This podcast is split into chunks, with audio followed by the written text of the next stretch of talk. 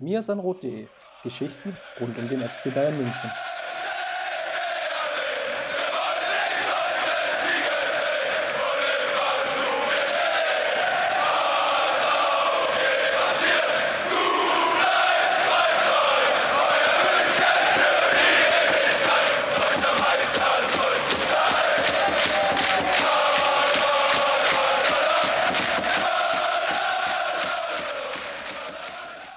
Servus und herzlich willkommen zum Mir sind Rot Podcast Folge 256.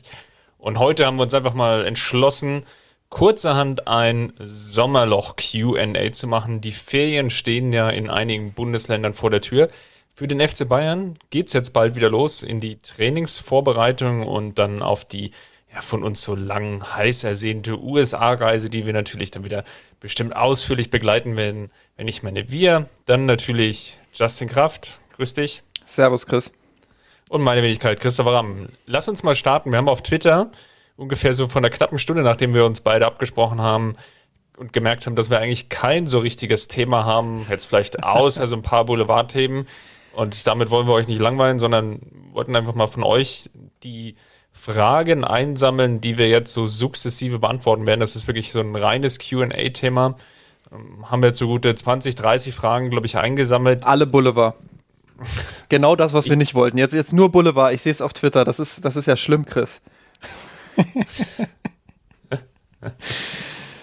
genau, lass. Aber da können, wir wenigstens, da können wir wenigstens am Ende, am Ende nochmal schön, äh, wie Uli Hoeneß, so eine Wutrede starten und sagen, ja, für eure scheiß Fragen, da seid ihr doch verantwortlich und nicht wir. Duell des Südens, der Fußball-Podcast, hat uns gefragt, ähm, Kausa Gnabry, würdet ihr ihn auf die Tribüne setzen, wenn er nicht verlängern will und auch nicht diesen Sommer wechseln möchte? Tendenziell nein, äh, weil ich von solchen Erziehungsmaßnahmen wenig halte. Ähm, es ist jetzt gerade schon auch ein berechtigtes Druckmittel des Clubs natürlich, das, das zumindest mal anzudrohen.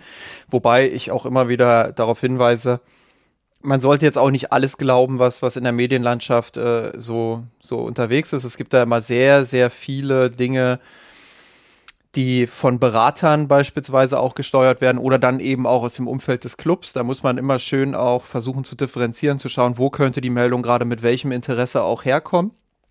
Ähm, das gehört einfach dazu, zu diesem ganzen Sommerloch-Thema. Äh, grundsätzlich äh, bin ich aber dagegen, dann im Laufe einer Saison sollte es sich jetzt wirklich herausstellen, dass Gnabry nicht verlängert ähm, und, und äh, ja, dass, dass er äh, trotzdem beim FC Bayern dann noch bleibt äh, halte ich wenig davon, ihn jetzt auf die Tribüne zu setzen, weil du beschneidest dich A, deiner eigenen sportlichen Möglichkeiten ein Stück weit.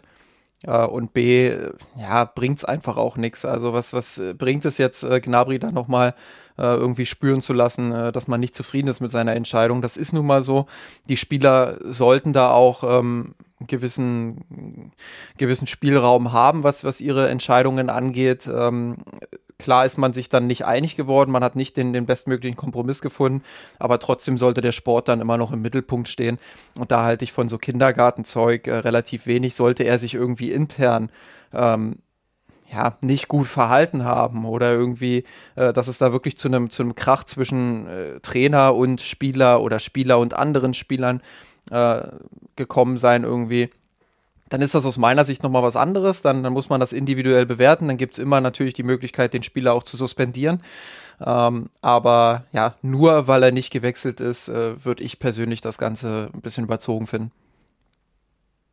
Ich würde vielleicht noch ergänzen, dass natürlich gerade so eine vertragte Situation entstanden ist, wenn man einerseits bei Lewandowski zumindest öffentlich noch sagt, ja, du hast deinen Vertrag zu erfüllen, du hast Vertrag bis Ende nächsten Jahres und gleichzeitig sollte man sich jetzt mit Gnabry eben nicht handelseinig werden, dann so versucht, ihn, ihn da so ja, aus diesem Vertrag, den man ja auch geschlossen hat, rauszupushen, ja, so formuliert.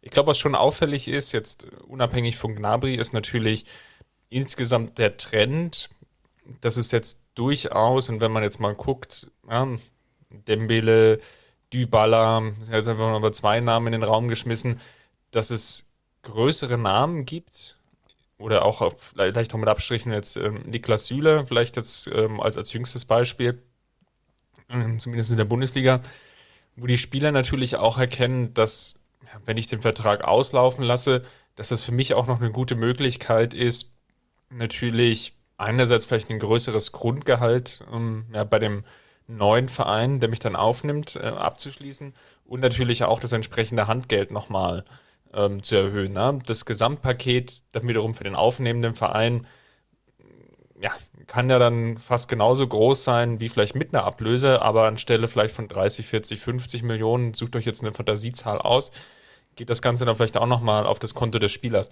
Also aus Sicht der Spieler kann ich das schon verstehen, warum man ähm, versucht, jetzt vielleicht auch durchaus einfach mal die, den, den Vertrag auch auslaufen zu lassen. Auf der anderen Seite ist es natürlich auch immer mit einem gewissen Risiko verbunden. Risiko für den Spieler, angenommen jetzt Knabri verletzt sich, was man jetzt nicht wünschen will, in der letzten, ja, jetzt im letzten Jahr, vielleicht sogar noch relativ schwer, dann wird sich kaum ein Verein finden, der ihn dann aufnehmen will. Also da ist immer auch ein bisschen Risiko drin in dieser ganzen ähm, Situation. Nichtsdestotrotz sehe ich verstärkt den Trend ähm, bei vielen europäischen Top-Profis. Ja, MAP wäre vielleicht jetzt gerade noch ein weiterer Name, der, der dieses Jahr ja ähm, oder dessen Vertrag ja auch auslief, die ja ins letzte Vertragsjahr reingehen, wo natürlich dann die Vereine, wo die Spieler der Vertrag sind, einfach vor Herausforderungen stehen. Gut, die nächste Frage. Dann gehe ich doch einfach mal eins runter. Ähm, MW6 Van der Walder will von dir wissen, Justin. Warum denn nicht die Jong von Barcelona geholt wurde anstelle von Manet? Einen zentralen Mittelfeldspieler hat doch der FC Bayern viel mehr nötig damit Kimmich und Goretzka äh, mal ihre Ausflüge machen können. Und ähm, ja, das ist einfach der, der Fokus vielleicht viel zu sehr auf der Offensive liegt. Du, ich habe äh, Twitter auch parallel offen. Ich glaube, das hat er nicht nur mich gefragt. Ähm, ich, ja, äh, wir haben ja in einer der vergangenen Folgen schon beide relativ klar geäußert, dass ähm, De Jong schon auch ein sehr, sehr schöner Transfer für den FC Bayern gewesen wäre, ähm, weil er eine Lücke im Kader schließen würde, die ich ähm, schon sehr stark klaffen sehe, äh, spätestens seitdem Xabi Alonso damals äh, gegangen ist. Ja, was meine ich damit? Äh, klar, du hast Santiago gehabt, das war schon ganz gut. Ähm, aber du hast nicht so diesen, diesen Anker-Sechser gehabt, der ähm, der weiträumig verteidigen konnte, der gleichzeitig aber auch ähm, die Bälle richtig gut verteilen konnte. Wie gesagt, Thiago hat dem noch am ehesten entsprochen, spätestens dann, seitdem er weg war, ähm, gibt es diese Position oder Rolle im Kader eigentlich nicht mehr. Ich sehe in Kimmich eher einen Achter, der ja äh, mit Offensivdrang auch ähm, ausgestattet ist und der diesen Offensivdrang auf der 6 auch manchmal ein bisschen zu undiszipliniert ja, auslebt, ähm, wo ich einfach immer wieder dann auch sehe, dass da Lücken aufklaffen im Mittelfeld. Äh, auch Goretzka ist sehr offensiv orientiert, was das angeht. Ja, deshalb ähm, bin ich äh, grundsätzlich der Meinung, dass so ein Spieler auf diesem Niveau, vor allem äh, wenn der verfügbar ist für einen Preis, wo ich sage, das ist ein Segment, wo der FC Bayern durchaus noch zuschlagen könnte, ähm, dass man sich das hat entgehen lassen, finde ich zumindest. Also das ist äh, eine verpasste Chance, äh, wird ja gerade diskutiert, so zwischen 60 und 70 Millionen soll es am Ende landen.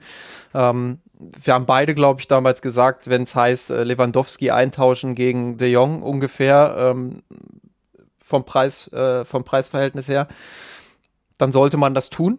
Ähm, und ich bin nach wie vor der Meinung, das hätte man tun sollen. Äh, man hätte De Jong nach München holen sollen, Lewandowski äh, verkaufen und dann ja, schaust du eben, äh, wie du es in der Offensive machst, aber ähm, ich finde, dass diese Sechserposition einfach super wichtig für das bayerische Spiel ist. Ja, und dass man da eine Baustelle hat, äh, die gar nicht so oder die, die vielen gar nicht so offensichtlich auffällt, ähm, die ich aber im taktischen Bereich immer wieder dann auch sehe und gerade auch in, in den großen Spielen gesehen habe, äh, wo ich meine, dass das dann auch einen Detailunterschied gemacht hat zu, zu anderen Teams. Und deshalb ja, finde find ich, dass man äh, bei De Jong was verpasst hat. Ach so, äh, aber grundsätzlich einfach nochmal jetzt äh, zu dem, zu dem Manet-Thema.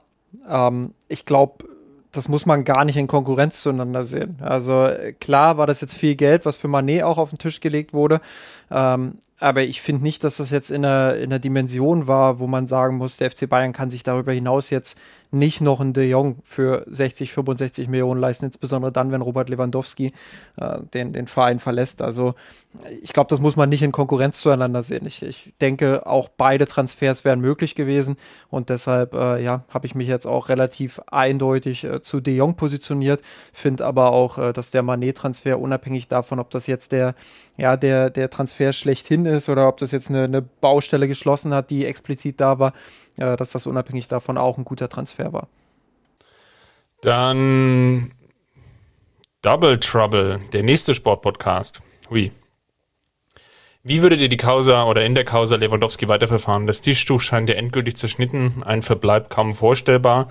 Auf der anderen Seite sieht es ja auf dem Stürmermarkt nicht so schlecht aus. Also ist jetzt stellvertretend, glaube ich, für, für relativ viele, die da nochmal von uns den aktuellen Stand ähm, wissen wollen. Lass uns das vielleicht mal zweiteilen.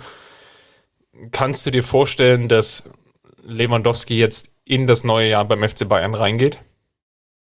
Ja, kann ich mir schon vorstellen. Ähm, auch da, also das, was ich gerade zum FC Bayern gesagt habe, mit Gnabry nicht auf die Tribüne setzen. Ähm, ich glaube, dass Lewandowski noch mal einige Eskalationsstufen zünden wird, um dann wirklich auch den Schritt äh, zu bekommen, den er will.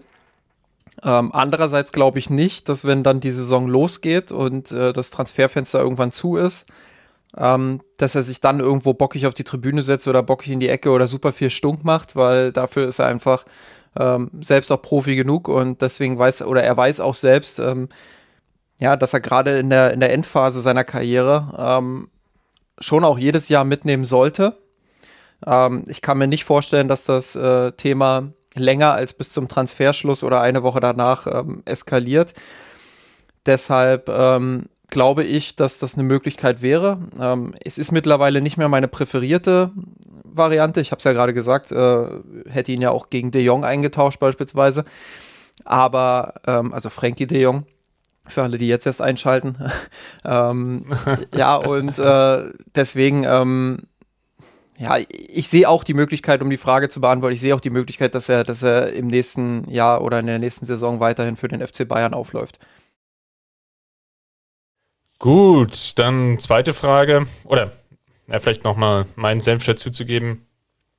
Hättest du mich vor Wochen gefragt, hätte ich schon noch gesagt, ja, das ist so ein 50-50-Ding. Ich kann mir durchaus vorstellen, dass er vielleicht sogar ins letzte Vertragsjahr geht ich sehe da aktuell auch noch so das, das ein oder andere Fragezeichen und das ergibt sich nach wie vor eigentlich auch für mich eigentlich aus dieser Frage und die würde ich dann gleich nochmal mit hinten anstellen, weil wir die auch bekommen haben, wie du dich eigentlich in diese Offensive aufstellen willst. Ja, das hatten wir natürlich besprochen, über als wir den, den Manet-Transfer diskutiert haben und mir ist da noch nicht ganz klar, wie man sich als FC Bayern aufstellen will.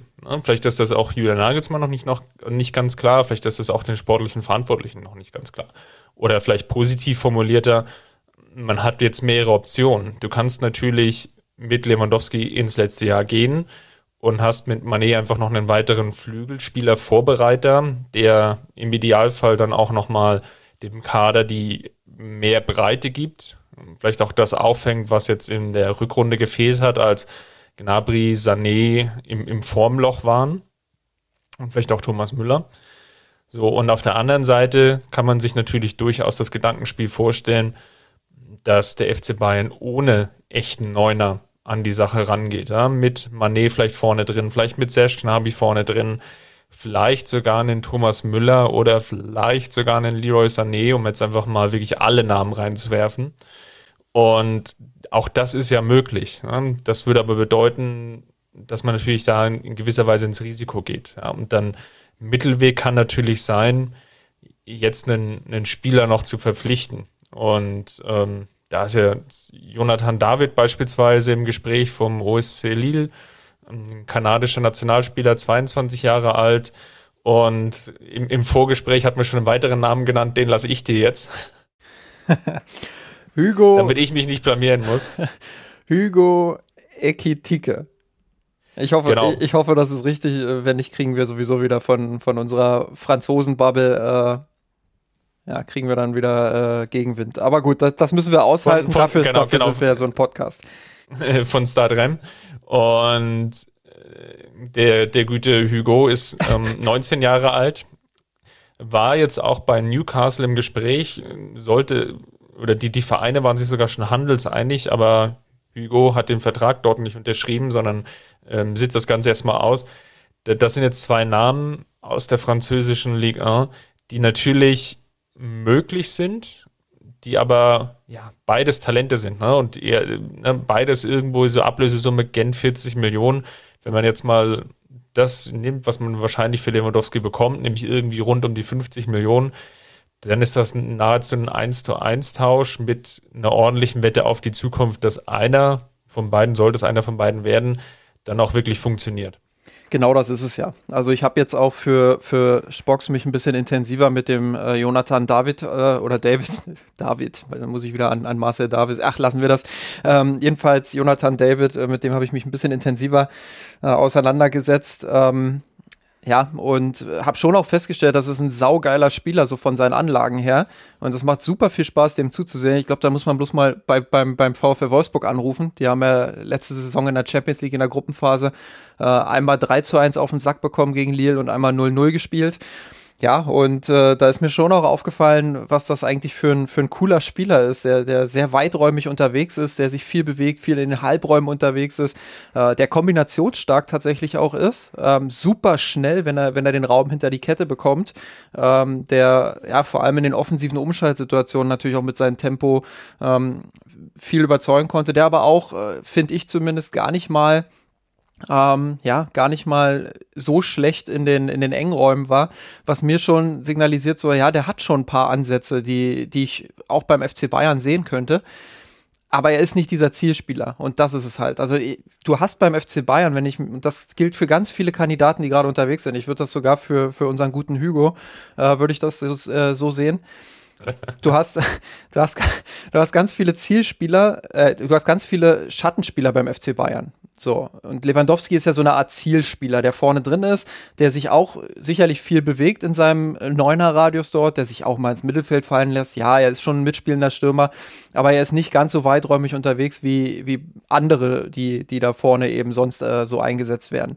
So, und äh, es ist natürlich viel darauf ausgelegt, dass er seine Abschlusssituation bekommt, dass er in der, in der gefährlichen Zone ist, also vorne drin äh, auf der Neuner-Position ähm, dass er spätestens dann im, im letzten Drittel nachrückt und dort ja seine, seine Szenen bekommt, sehr physisch, äh, auch mal eine Flanke auf ihn.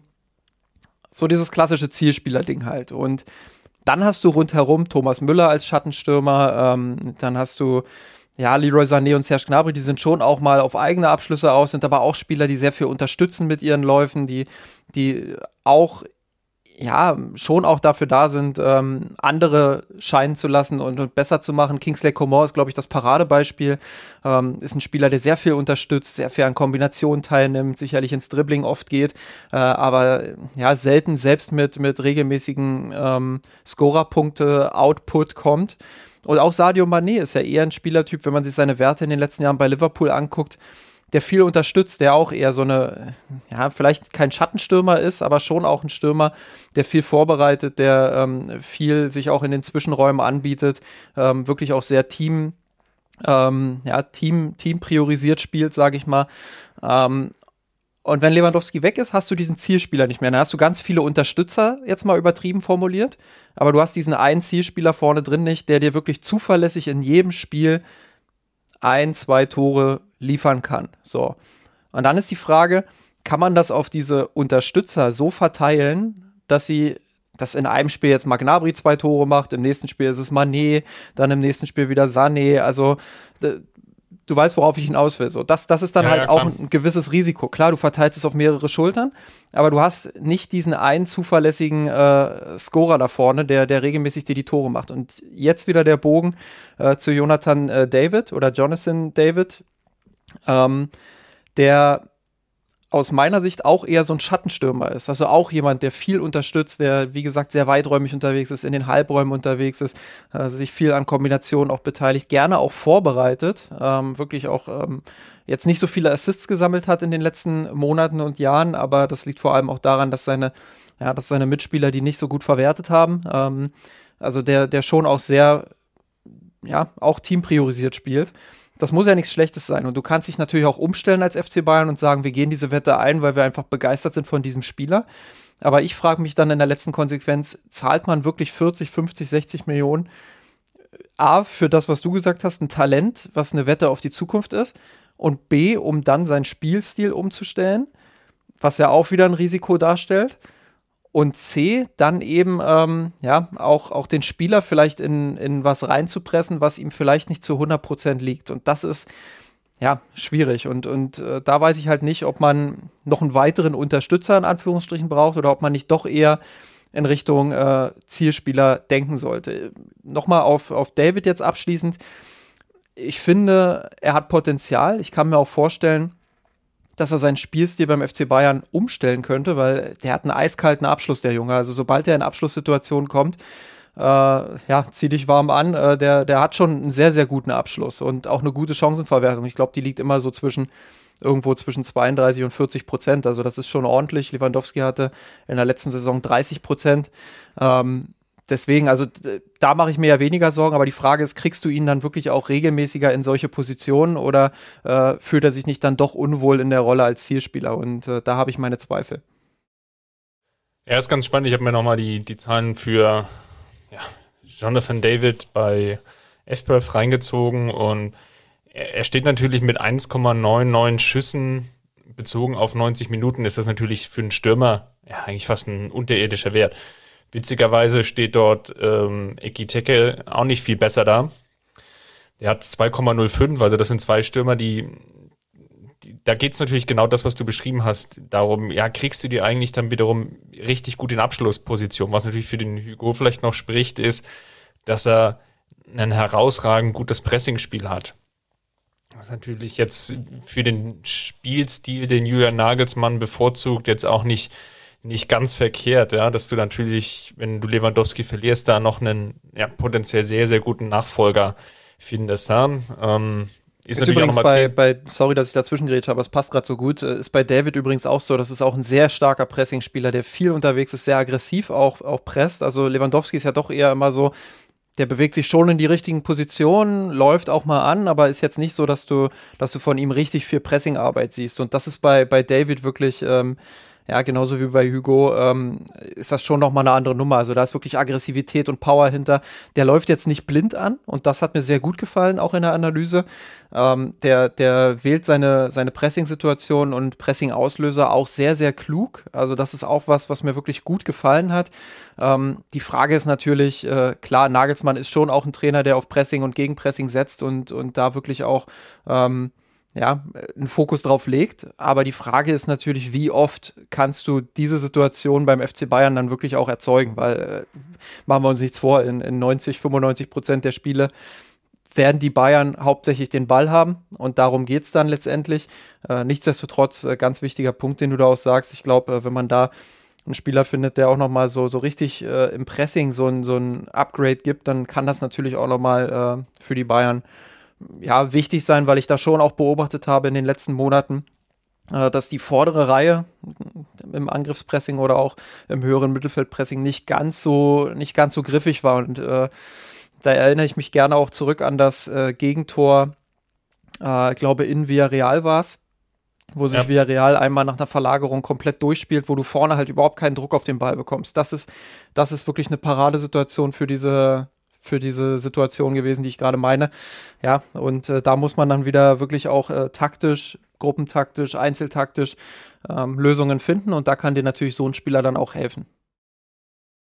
Dann haben wir, wenn wir gerade schon beim Thema Stürmer sind, dann lass uns dann vielleicht mal nach hinten durcharbeiten. Der Olli wollte von uns vielleicht ähm, ganz kurze Antwort ähm, wissen. Gibt es denn da auch eine Chance für Zirkze? Jetzt haben wir die beiden Stürmer ja genannt. Vielleicht noch einen Satz dazu, weil es mir gerade noch einfällt und ich da vorne schon dazwischen gerätschen wollte.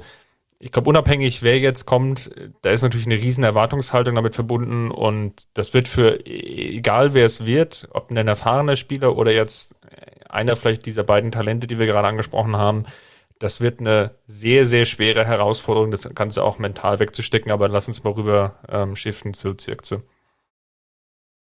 Ja, sehe ich ehrlich gesagt jetzt nicht in dieser Saison, dass er beim FC Bayern eine größere oder auch kleinere Rolle spielt. Äh, für eine kleinere Rolle ist sein Anspruch zu groß. Ähm, ich sehe da eher eine Leihe als, als nächste Option, weil, ähm, weil ich ihm nicht zutraue, dass er beim FC Bayern da sofort wieder reinwächst in, in die entscheidende, oder das heißt entscheidende Rolle. Also selbst es gibt ja eigentlich nur zwei Möglichkeiten. Entweder er spielt regelmäßig, entweder als Backup, der regelmäßig reinkommt und womit er sich dann zufrieden gibt, oder äh, er spielt halt nicht so. Das, das, ist, äh, das sind die beiden Optionen.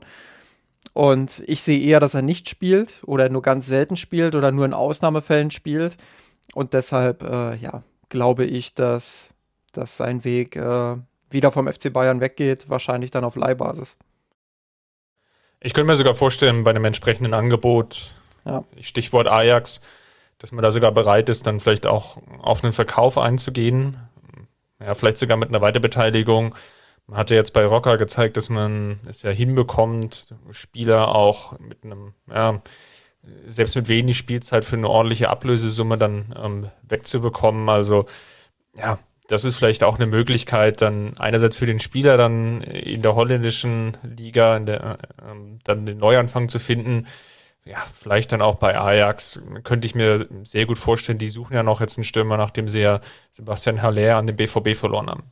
Ich würde gerne noch die Frage, die gerade von äh, vor einer Minute reingesegelt ist, von Smasher XXX mit reinnehmen. Äh, Stanisic der, äh, der bessere Chuameni? Fragezeichen. In Klammern würde ihn gerne vor unserer Abwehr sehen.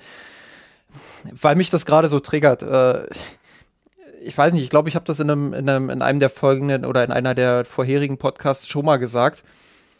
Ich wäre aktuell sehr, sehr vorsichtig damit, äh, Stanisic so zu hypen, wie es teilweise gerade ähm, auf Twitter passiert. Also ich habe das jetzt schon mehrfach beobachtet, dass Leute ihn insbesondere nach der guten Leistung gegen Frankreich äh, in den Himmel heben. Und äh, wäre da wirklich extrem vorsichtig. Das ist so dieses typische, der kommt aus der eigenen Jugend, der ist ein guter Typ, der äh, hat äh, schon auch konstant auf einem ordentlichen Niveau performt. Das war jetzt nicht so, dass er jetzt irgendwie die Sterne vom Himmel gespielt hat oder ähm, äh, ich habe ihn ehrlich gesagt nicht mal besser als als Pavard gesehen als Rechtsverteidiger. Ähm, das wurde ja auch immer immer diskutiert. Ähm, Deswegen, also ich, ich wäre da sehr vorsichtig. Er ist sicherlich ein guter Kaderspieler, den man äh, hin und wieder mal reinwerfen kann und das auch auf verschiedenen Positionen mit seiner Flexibilität, aber er hat einfach gewisse technische und auch taktische Limitationen und äh, das sollte man schon auch einzuordnen wissen. Deshalb äh, wäre ich da wirklich extrem vorsichtig, ihn jetzt da in irgendeine, in irgendeine Rolle zu, zu hieven, die da irgendwo in den Top 15 des Kaders ist. Das sehe ich bei ihm einfach nicht. Ja, dann lass uns doch mal weitermachen und eine Position zurückgehen. Und dann Christian wollte Herr von uns wissen und wir haben es ja mit Frankie de Jong auch schon ein bisschen diskutiert. Siehst du denn noch Bedarf nach einem weiteren Mittelfeldspieler? Ja, ja, schon äh, für die Sechserposition.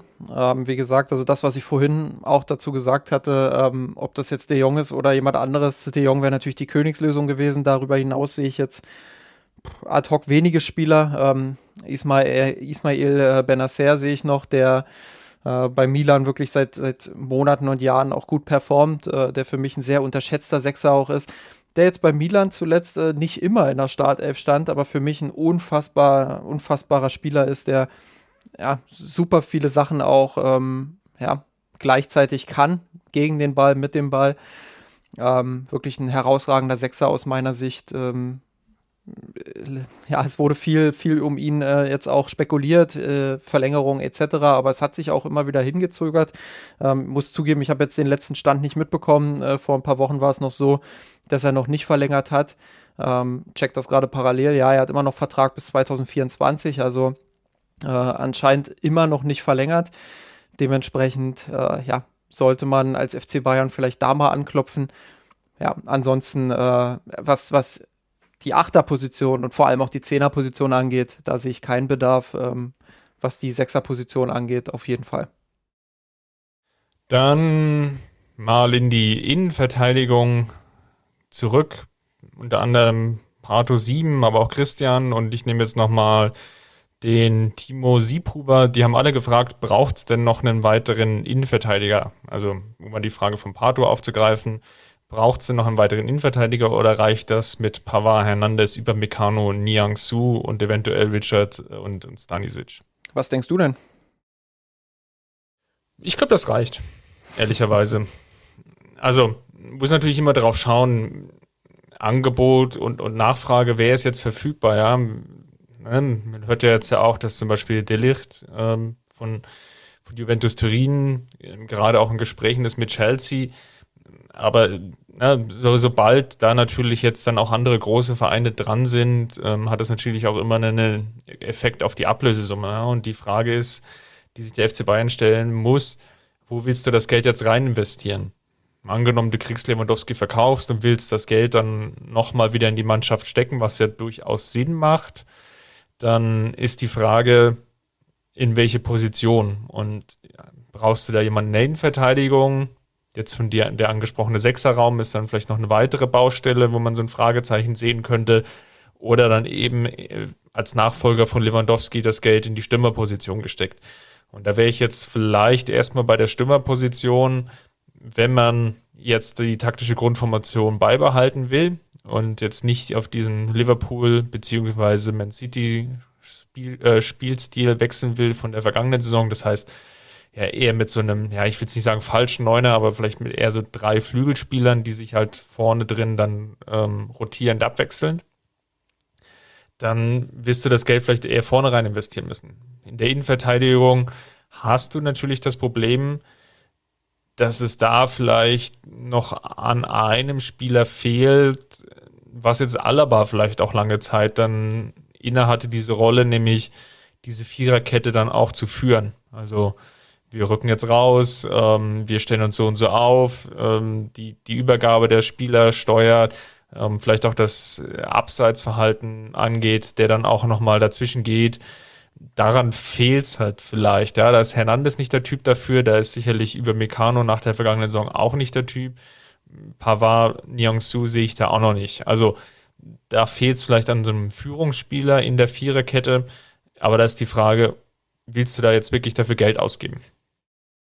Das Gute ist ja, dass, äh, dass das alles Franzosen sind. Äh, das heißt, kommunikativ sollte es da keine Schwierigkeiten geben. Ähm, selbst wenn es jetzt äh, zwei Franzosen, äh, äh, zwei, ein Franzose, ein Deutscher wäre, wäre es jetzt nicht so das Riesendrama, aber das macht es halt noch mal ein Stück einfacher. Weil, wie gesagt, also Fußballsprache ist jetzt auch nicht so kompliziert, da Kommandos zu geben, aber ähm, worauf ich hinaus will, ist, dass es so einfach noch mal, noch mal ein bisschen einfacher ist. Sie kennen sich auch schon jetzt eine Weile. Ähm, da erwarte ich ein klares Upgrade jetzt für die kommende Saison. Dass das wirklich dann auch ähm, ja, die Spieler, und ich weiß, wovon ich spreche, auf einem ganz anderen Niveau, äh, logischerweise. Äh, ich habe nur Kreis Oberliga gespielt und nicht Bundesliga, aber ähm, hatte halt auch, ich war auch so ein Typ in der Innenverteidigung, ähm, der immer mit sich selbst auch beschäftigt war und immer auch ähm, versucht hat, seine eigene Leistung zu bringen äh, und wenig, ähm, ja, wenig äh, Kommandos gegeben hat. Und äh, das wurde im Laufe der Zeit dann immer mehr auch von mir verlangt. Und ähm, ja, genauso sollte das jetzt auch äh, bei diesen Spielern sein. Es muss ja nicht den eingeben, der da auf dem Platz irgendwie äh, ja, effenbergisch rumbrüllt. Das, das muss nicht sein. Aber äh, man muss eine Abstimmung finden und man muss äh, eine Basis finden, auf der Kommandos gegeben werden, auf der äh, man sich dann auch immer sicherer fühlt mit dem, was man macht auf dem Platz. Und ich glaube, das ist der nächste Schritt und ich traue ihnen das zu grundsätzlich. Ich glaube, dass äh, insbesondere Upamecano in seiner ersten Saison sehr mit sich selbst beschäftigt war. Ähm, was ja auch verständlich ist. Du bist neu bei diesem Top-Club, du musst dich erstmal an das Umfeld gewöhnen, äh, musst dich auch erstmal an das neue Niveau gewöhnen. Das, das ist ja, das braucht alles Zeit. So, das war jetzt eine Eingewöhnungssaison. Aber jetzt in der zweiten Saison erwarte ich da von ihm schon auch äh, klare, klare Fortschritte. Und dementsprechend ich will nicht sagen, dass wir jetzt in der nächsten Saison sofort äh, irgendwie einen Führungsspieler sehen beim FC Bayern da hinten, aber ich glaube, dass man das intern auffangen und lösen kann. Insbesondere mit Blick auf den schwierigen Transfermarkt, wo ich jetzt nicht so die, die eine Königslösung sehe, die äh, für, sage ich mal, auch noch relativ wenig Geld zu haben ist. Und äh, ja, auch mit Blick auf die anderen Baustellen, die wir jetzt auch schon angesprochen haben. Da, da muss einfach Geld reinfließen. Das ist aktuell wichtiger. Und da muss man eben ein Stück weit auch seiner, seiner Innenverteidigung, die man hat, vertrauen. Und äh, vielleicht auch äh, Tanguy Nianzou noch mal ein Stück weit mehr vertrauen und ihn noch häufiger dann auch wirklich reinbringen. Nicht, nicht als Führungsspieler logischerweise, aber als jemand, der regelmäßig dann Minuten auch im Zentrum in der Innenverteidigung abgreift. Gut, dann lass uns mal weiterschauen. Ich habe noch die Frage nach den Jugendspielern, die hatte Steve gestellt. Von welchem Jugendspieler erwarten wir denn, dass sie in die Profi-Vorbereitung einsteigen? Das finde ich eine relativ schwierige Frage. Aber als Namen, die er da mal in den Raum geschmissen hatte, Kopado, Ibrahimovic, Aydin, ähm, Janicek, Buchmann und Svonarek. Ähm, zuletzt genannten gab es jetzt die Gerüchte, also der kam jetzt, ähm, oh Gott, jetzt musst du mir helfen, der kam aus Belgrad, ne? Meine ich. Ich, ich check das parallel nochmal gegen. Ich bin da auch, äh, was, was äh, die einzelnen äh, Herkunftsclubs angeht, bin ich auch ein bisschen überfragt, aber ich check das mal. Ähm, genau. Und jedenfalls, der, der kam schon eigentlich in der letzten Saison, wurde schon in der letzten Saison verpflichtet und wurde dann wiederum einmal ausgeliehen. Und ja, da ist jetzt die Frage, lohnt es sich jetzt für ihn in der Regionalliga zu starten?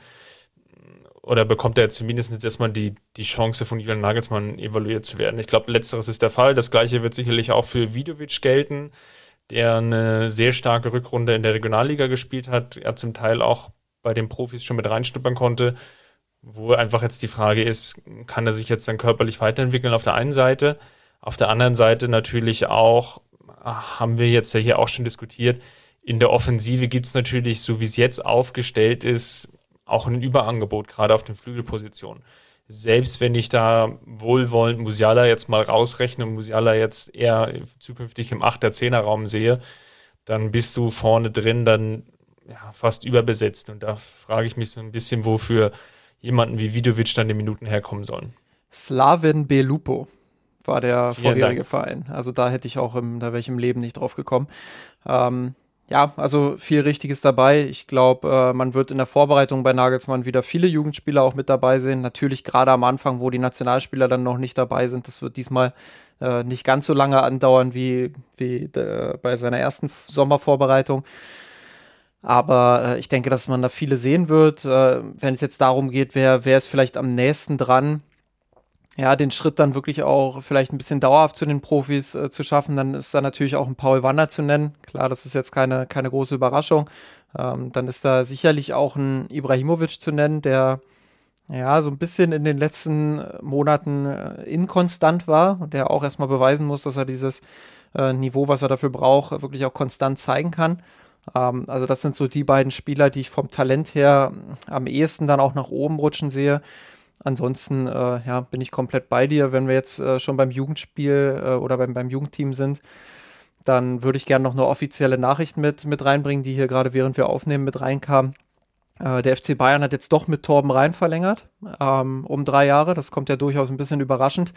Äh, anscheinend hat er da, ja, entweder keinen neuen Club äh, gefunden, mit dem er sich wohlfühlt, ähm, oder ja, hat sich dann doch umentschieden und gesagt, ja, ich würde doch gerne noch in München bleiben, das nochmal probieren. Ähm, was genau jetzt der Fall ist, äh, weiß ich nicht, gesichert natürlich. Ähm, jedenfalls wird er jetzt erstmal verliehen. Wie gesagt, bis 2025, bis 2025 unterschrieben und dann jetzt nach Österreich zum Aufsteiger SC Austria Lustenau verliehen. Ähm, glaube, das ist ein ganz gutes, äh, auch weil wir gefragt wurden, was wir davon halten. Ich glaube, das ist ein ganz guter, ganz guter Schritt für ihn, auch äh, den Schritt aus Deutschland rauszuwagen in, in ein Umfeld, was ein bisschen ruhiger ist, vielleicht auch, ähm, wo die Erwartungshaltung nicht ganz so groß ist. Ähm, ich halte es immer für einen guten Schritt, wenn Spieler ja, er war ja, was heißt auf dem Abstellgleis? Also es war ja schon so, dass, dass er gewisse Erwartungen jetzt in den letzten zwei Jahren nicht erfüllt hat. So, und da finde ich es immer ganz gut, wenn junge Spieler dann den einen Schritt zurückgehen und sagen, okay, ich versuche es jetzt nochmal woanders neu, wo ich weiß, das Niveau ist ein gänzlich anderes, aber wo ich mich vielleicht nochmal neu beweisen kann, wo ich mich nochmal neu anbieten kann, wo ich mir Selbstvertrauen auch holen kann. Äh, und dann, wenn die Laie erfolgreich ist, kann man natürlich schauen, was mit dem neuen Selbstbewusstsein dann auch geht. Ich glaube, wir haben oft genug in der Vergangenheit auch über sein Talent gesprochen. Uh, ist übrigens auch ein gutes Beispiel für das, was ich vorhin über Stanisic gesagt habe. Ähm, rein aus meiner Sicht in seiner, in seiner Jugend äh, mit deutlich mehr Talent ausgestattet und auch immer noch mit deutlich mehr Talent ausgestattet, hat es aber bisher nicht geschafft. Und am Anfang wurde er auch von, von, äh, von, vom sogenannten FC Bayern Twitter äh, extrem gehypt und hochgehalten und boah, das ist unser äh, Jahrhunderttalent in Anführungsstrichen. Das wird der nächste große Spieler beim FC Bayern im Mittelfeld.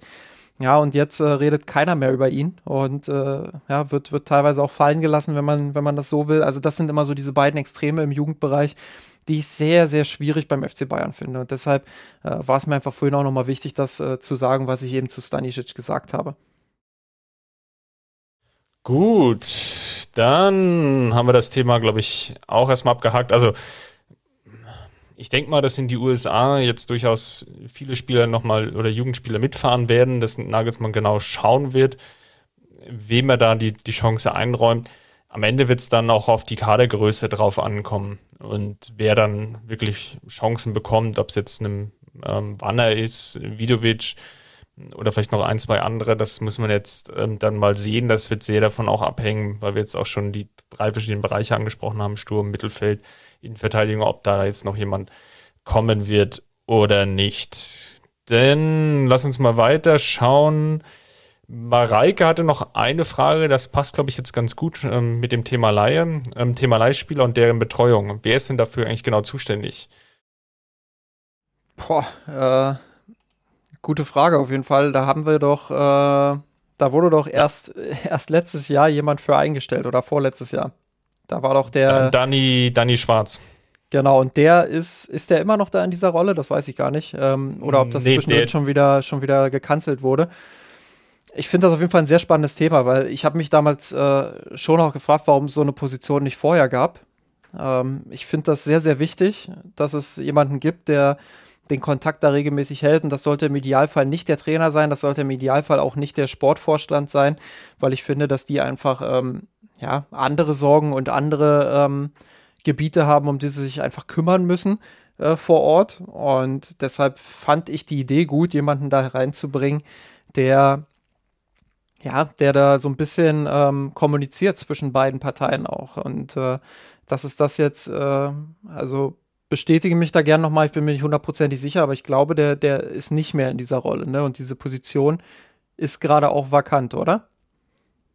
Ich, ich weiß genau, es Danny, nicht. Danny Schwarz ähm, war ja zusammen mit Martin de Michelis in der, glaube Abstiegssaison. Ja, beide die Trainer. Ähm, wenn ich jetzt das jetzt noch historisch richtig zusammenkriege in meinem Kopf. Und die Michelis hat ja dann die Rolle dann alleine übernommen und Danny Schwarz wurde wohlwollend formuliert jetzt geparkt in dieser Rolle. Ist dann aber nach einem halben, dreiviertel Jahr zu den Würzburger Kickers gewechselt sollte dort die Mannschaft retten, hat nicht geklappt, ist jetzt dort auch schon wieder entlassen worden und die Rolle ist jetzt ähm, gegenwärtig vakant. Es gab jetzt, glaube ich, auch äh, in den letzten Tagen, da ich weiß gar nicht, wer, wer es berichtet hatte, auch ein bisschen Unmut, dass sich die Live-Spieler da alleine gelassen gefühlt haben. Insgesamt ist natürlich da die Frage, was man da konkret erwartet. Ja, also einerseits als, als Spieler, Andererseits auch, ja, welche Infos du jetzt als Verein dann haben willst. Ja? Willst du jetzt Fitnesswerte bekommen? Willst du jetzt einfach nur so, einen, so einen ähm, Wohlfühlcheck, Temperaturcheck machen? Ja, wie, wie geht's dir dort? Kommst du da zurecht? Können wir was tun? Auf der anderen Seite muss man sich natürlich auch, oder darf man sich da auch nichts vormachen, die Möglichkeiten des FC Bayern natürlich dann in die Belange von anderen Vereinen einzugreifen, ist natürlich auch relativ beschränkt. Ich glaube, was man schon gelernt hat, auch nach der gescheiterten Früchteleihe von vor ja, zwei oder drei Jahren, wann das jetzt genau war, nach Nürnberg oder auch ähm, Green zum, zum HSV ist da auch so ein Beispiel, was mir irgendwie nochmal so von, von längerer Zeit in Erinnerung geblieben ist. Muss sich sehr genau überlegen, wo man natürlich die Spieler hinverleiht, um dann das erhoffte Potenzial da drin zu wecken. Auf der anderen Seite, für viele Jugendspieler, rein ist jetzt vielleicht eines der Beispiele, die wir jetzt gerade diskutiert haben, geht es natürlich auch darum, sich zu, zu, zeigen und zu präsentieren, wo sehr wahrscheinlich klar ist, wenn man mal mit einem relativ neutralen, rationalen Blick drauf schaut, das wird für den FC Bayern sehr wahrscheinlich nicht reichen. Das wird auch sehr wahrscheinlich nicht reichen, selbst wenn er sehr gute Spiele dort macht. Ja, Stichwort Zirkze, haben wir vorhin auch drüber gesprochen. Und gleichzeitig geht es halt auch darum, sich dann zu empfehlen. Ne? Und bei mir im Kopf stellt sich halt die Frage, ja gut, na, was kann der FC Bayern da mehr machen, außer vielleicht alle zwei, drei Monate mal anzurufen und zu fragen, wie geht's dir denn gerade?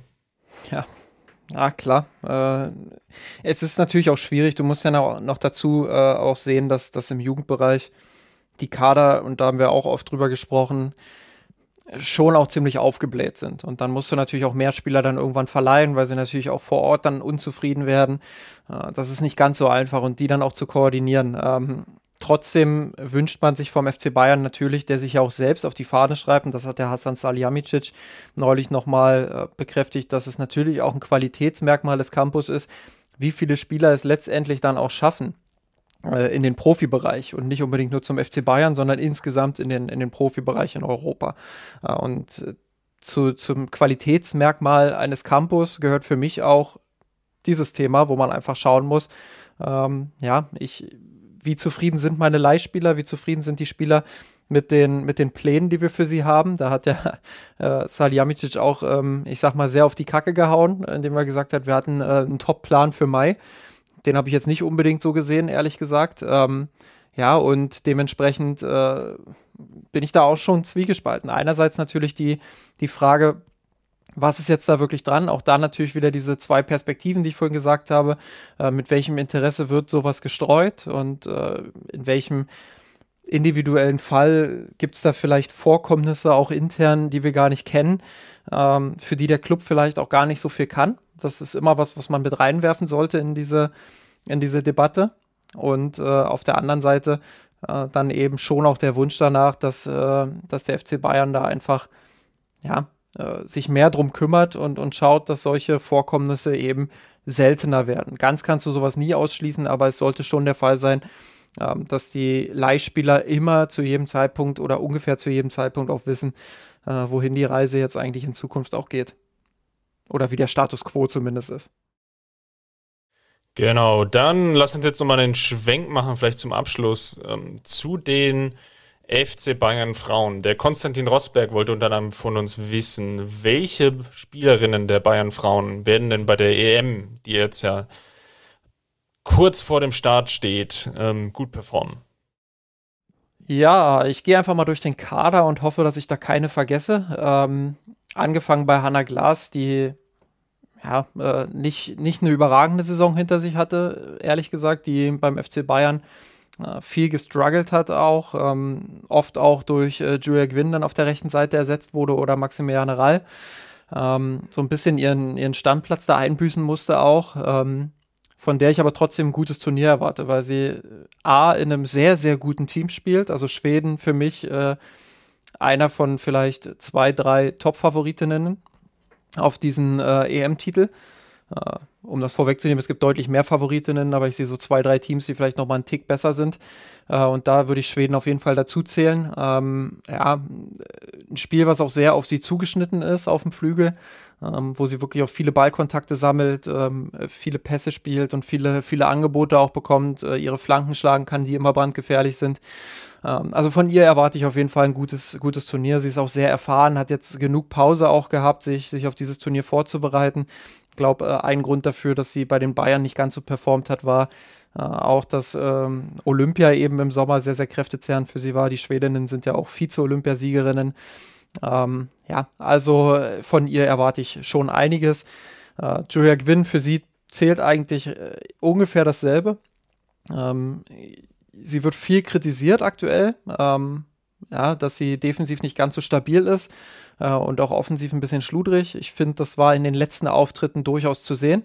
Gehe nicht ganz mit bei der, bei der Gesamtkritik auf die Saison. Ich finde, dass sie eine gute Saison gespielt hat für die Bayern äh, und daran muss sie bei der EM auch anknüpfen und ich traue ihr das durchaus zu, dass sie, dass sie ein gutes Turnier spielt. Ähm, ist natürlich auch davon abhängig, wie das deutsche Team performt und da gibt es äh, aktuell sehr, sehr viele Fragezeichen.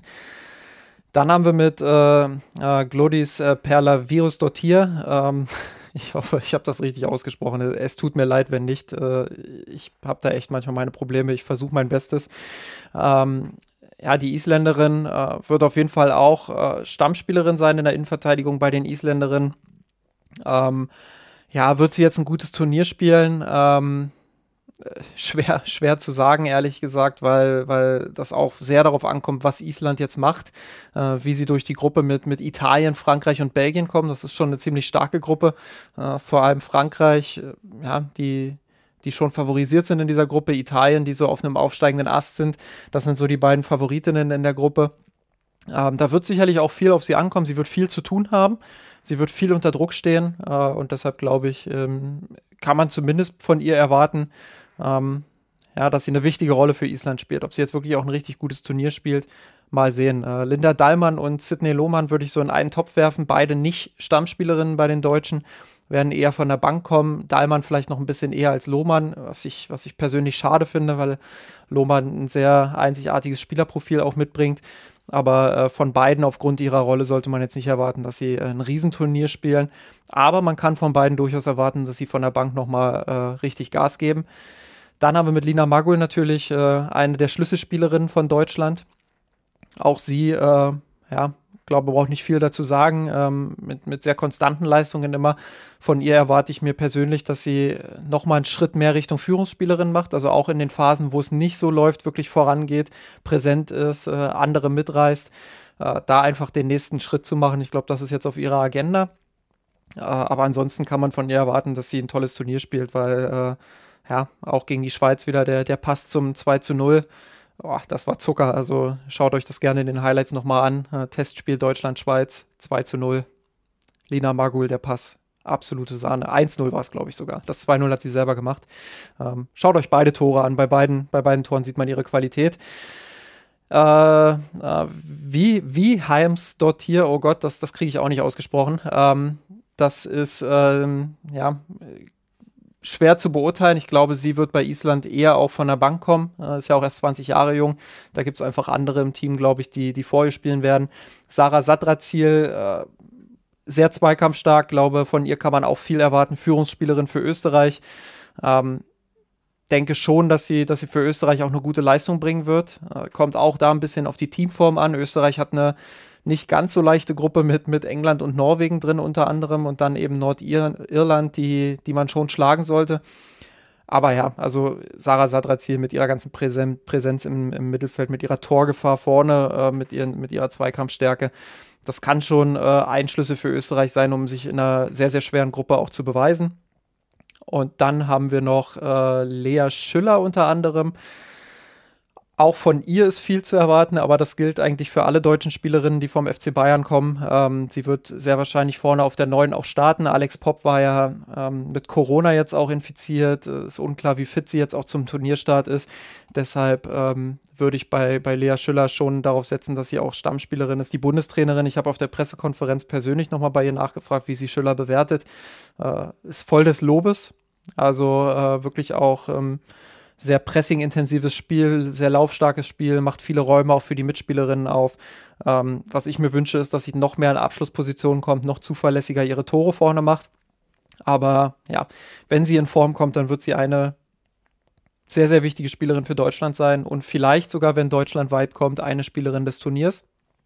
Ähm, das gilt in ähnlicher Form auch für Clara Bühl, die ja gegen die Schweiz drei Tore gemacht hat. Äh, ja, das ist äh, absoluter Wirbelwind. Sie, sie, nicht all ihre Aktionen sind super, aber ich glaube, sie wird äh, spektakulär wieder aufspielen. Äh, ist in einer absoluten Top-Verfassung gerade. Also sie zählt auch zu den Spielerinnen, von denen man viel erwarten kann. Und dann haben wir noch mit Georgia Stanway, äh, Neuzugang des FC Bayern, ja, wo ich absolut der Meinung bin, äh, dass, sie, dass sie sehr gut performen wird, weil England auch eine, eine brillante Form hat und gerade die Offensive mit dieser Trainerin, die sie auch haben, mit, mit äh, Wiegmann. Also, das äh, schaut euch unbedingt England an. Das macht richtig Spaß, denen zuzuschauen, aus, aus taktischer Perspektive, aus individueller Perspektive. Ähm, du hast da so viele, viele tolle Spielerinnen in der Offensive und da zählt äh, Georgia Stanway auf jeden Fall dazu. Sehr torgefährlich, sehr dribbelstark. Ähm, ja, äh, schaut euch das an und, und ich kann nur Werbung dafür machen, weil das, das wird wirklich super. Am 6. Juli geht es schon los. Da spielt dann England mit Georgia Stanway gegen Österreich mit äh, Sarah Sadrazil. Habt Spaß und schaut euch das Turnier an. Und äh, ja, das, das sind so die Spielerinnen, die vom FC Bayern dabei sind und was man von ihnen erwarten kann. Wunderbar. Dann würde ich sagen, haben wir, glaube ich, weitestgehend alle Fragen beantwortet. Ich glaube, eine Frage war noch zu der Innenverteidigung der Bayern Frauen. Die würde ich ganz gerne noch ganz kurz aufnehmen. Dann mach das doch gerne, dann habe ich die übersehen. Genau, hier war noch nämlich, äh, das war auch von Mareike, das war der zweite Teil ähm, zu den Frauen, wo es darum geht, wie, wie wir die Situation in der Innenverteidigung sehen. Äh, Gibt es Gerüchte, wer kommen könnte, beziehungsweise habt ihr eine Wunschkandidatin? Ja, äh, grundsätzlich ähm, glaube ich, dass es das war in der Innenverteidigung. Man hat jetzt mit äh, Tainara, die auch Brasil brasilianische Nationalspielerin ist, äh, dort auch jetzt äh, Stamm gespielt hat in der Innenverteidigung und Emile Braxtad, äh, ein junges Talent aus äh, Norwegen, hat man jetzt zwei Spielerinnen geholt, äh, die, die da reinwachsen sollen in diese Position. Ähm, was ich so mitbekommen habe, sind so, sind so meine Informationen auch aus dem Umfeld des FC Bayern. Ähm, vertraut man schon auf äh, Vigo Sotir und äh, Kumagai. Ähm, auch wenn Kumagai auf der Seite des FC Bayern im Mittelfeld gelistet wird, wird sie sehr wahrscheinlich weiter in Innenverteidigung spielen.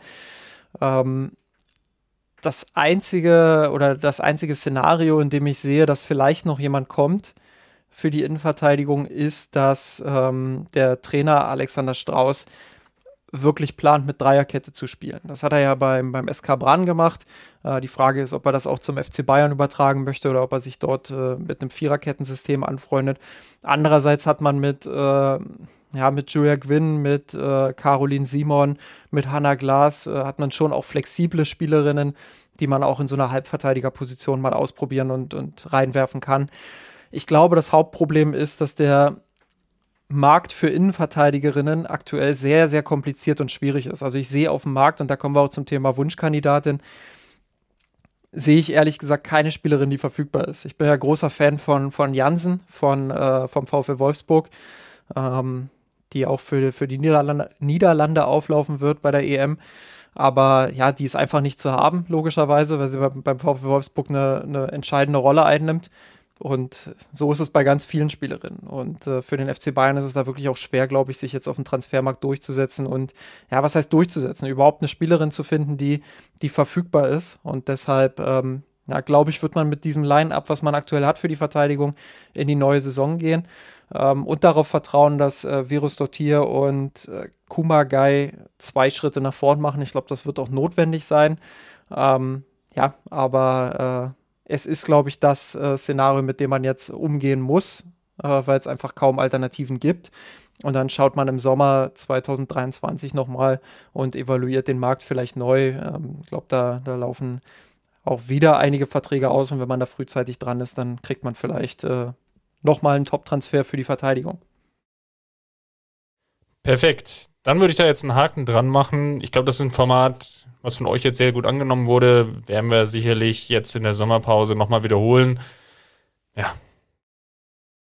legen wir uns erstmal beide, glaube ich, in die Eistonne und dann hören wir uns nächste Woche wieder. Wir haben jetzt auch nicht Macht's alle Fragen, das, das vielleicht an der Stelle, wir haben ja auch nicht alle Fragen jetzt beantwortet, die da kamen. Äh, manche Fragen auch deshalb nicht, äh, nicht weil wir denen ausweichen wollten, sondern weil sie einfach zu groß sind für, für so einen Podcast, in dem wir wirklich auch versucht haben, sicherlich ausführlich zu antworten, aber äh, ja, wo einfach so viele Fragen mit drin sind, dass man da nicht äh, eine halbe Stunde drüber reden kann. Und das wäre bei einigen Fragen notwendig gewesen. Ähm, aufgehoben ist nicht aufgeschoben. Oder aufgeschoben ist nicht aufgehoben, wie dem auch sei. Wir hören uns dann nächste Woche wieder. Justin, vielen Dank dir und macht's gut, komm gut durch die Woche. Bis dahin, Servus. Servus. Ich hab geträumt von dir, von unserer Weltpläne. Wir haben den Kampf gewonnen, den Thron erkommen, der Haien hat's gemacht. Ich hab geträumt von dir, von unserer Weltpläne haben den Kampf gewonnen, mit ohne Knochen, der Haien hat's gemacht. Hab geträumt von dir, von unserer Welt Wir haben den Kampf gewonnen, mit ohne Knochen, der Haien.